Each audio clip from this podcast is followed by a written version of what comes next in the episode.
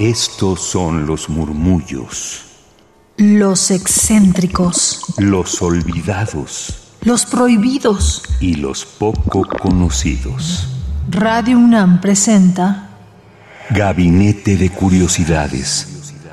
Una galería sonora de memoria y reflexión. Con Frida Rebontulet y sus almas hercianas.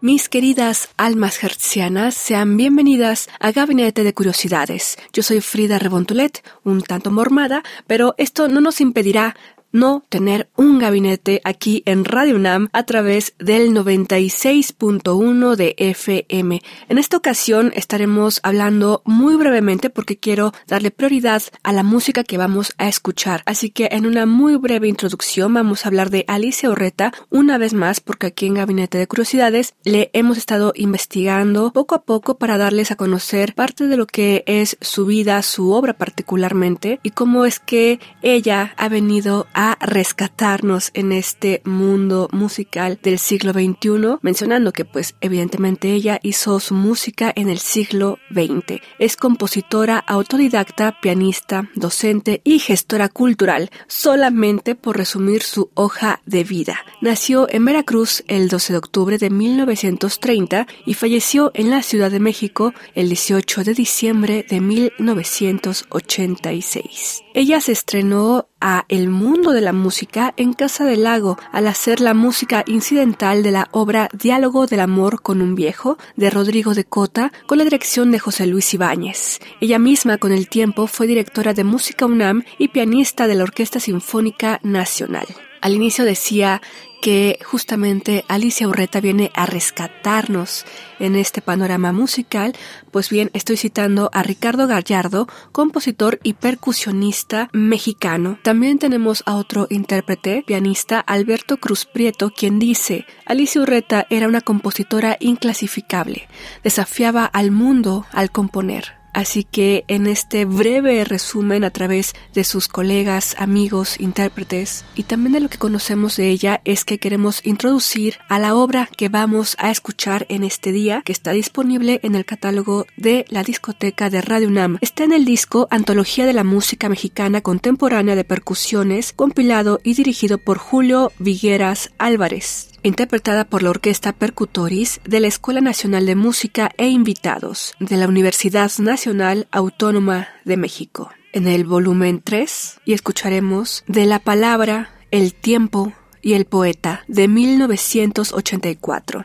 Voy a abrir un paréntesis ya que antes de escuchar esta pieza que les acabo de presentar, también tenemos un audio que hace la introducción a esta pieza en tiempos distintos de esta historia virtual digital, ya que el comentario que escucharemos a continuación y lectura es de Pilar Urreta, coreógrafa e hija de Alicia Urreta sobre la obra que hoy vamos a escuchar, pero que la obtuve del conversatorio de 2022, Retrato Hablado de Alicia Urreta, organizado por Casa del Lago UNAM, la Fonoteca Nacional y el Museo Exteresa Arte Actual. De ahí sacó este comentario y lectura para que de ahí directamente nos enlacemos con la obra que les presenté en un inicio, de la palabra El tiempo y el poeta, de Alicia Urreta, compuesta en 1984 y que la encontrarán en el disco Antología de la Música Mexicana Contemporánea de Percusiones, volumen número 3. Adelante. Ella escribe acerca de la creación de la palabra El tiempo y el poeta esta obra fue un estreno homenajeando a Octavio Paz, creemos que no le hizo mucha gracia a la música contemporánea. Entonces dice Alicia, de la palabra el tiempo y el poeta son tres intentos originados por la lectura ávida de los textos de Octavio Paz.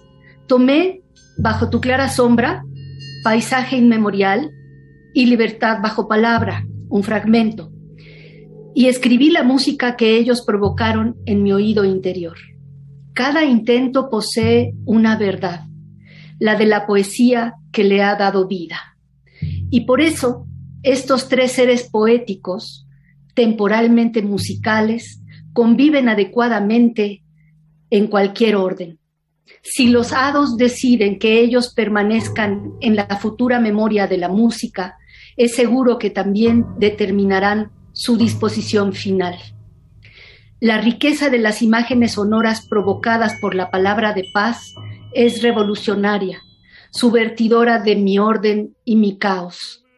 Ha sido necesario oír dentro intensamente, esclarecer, limitar y administrar con prudencia escrupulosa el material sonoro y también afilar agudamente la herramienta, buscar con cuidado amoroso en cada paso cuál es el sonido que sigue, la inflexión exacta, la única, la que permita que la música se acerque, soñando que esto fuera posible, a la verdad.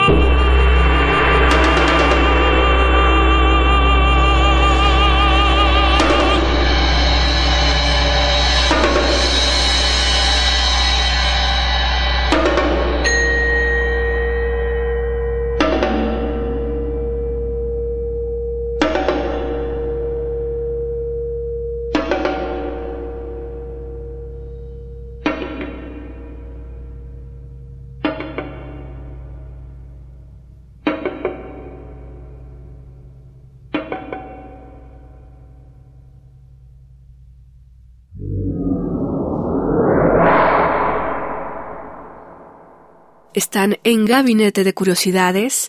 Yo soy Frida Rebontulet y acaban de escuchar de la palabra El tiempo y el poeta, compuesta en 1984 por Alicia Urreta, disponible en el disco Antología de la Música Mexicana Contemporánea de Percusiones. Síganos en Twitter arroba gabinetec-bajo y escúchenos en el podcast radiopodcast.unam.mx. Espero que haya sido de su agrado escuchar a la gran compositora, pianista, docente y gestora cultural. Como les comento de forma muy resumida su hoja de vida, la gran Alicia Urreta. Hasta la próxima.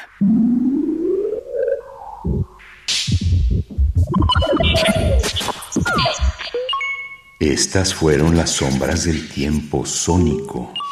Radio UNAM presentó Gabinete de Curiosidades refugio de experimentación, memoria y diversidad sonora. Dispara tu curiosidad en la próxima emisión.